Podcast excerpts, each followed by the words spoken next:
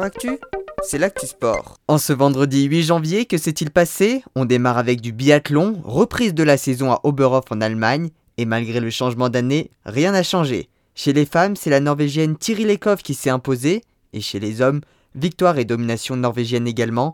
Johannes Bö s'est imposé devant son frère Tarjei Bö et son compatriote Sturla Holm Laegrid. Côté équipe de France, ça va mieux pour nos Françaises. Julia Simon s'est classée 4 Justine Brezaz 9 et Anaïs Chevalier 10 Les hommes sont également bien placés. Simon Destieux et Fabien Claude sont arrivés 7 et 8 De bon augure pour les Mastards de demain. En ski alpin, Alexis Pinturo a dominé la descente suisse d'Adelboden en remportant la première et la seconde manche. Il a terminé avec plus d'une seconde d'avance sur le croate Philippe Supsic. On clôture les sports d'hiver avec du ski de fond. Maurice Magnifica a terminé dixième de la Mastart en classique du Tour de ski remporté par Alexander Bolchunov et remonte donc à la deuxième place du classement.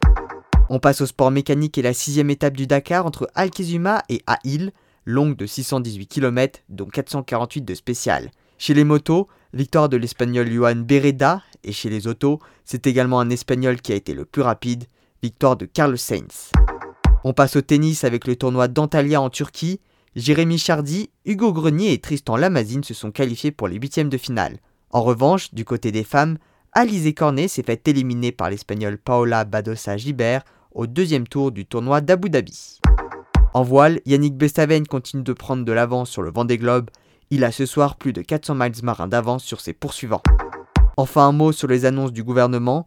Les salles de sport et les piscines ne rouvriront pas avant le mois de février, tout comme les remontées mécaniques et les stades. Un prochain point sera réalisé le 20 janvier. Voilà pour les actualités du jour, à demain dans Sport Actu.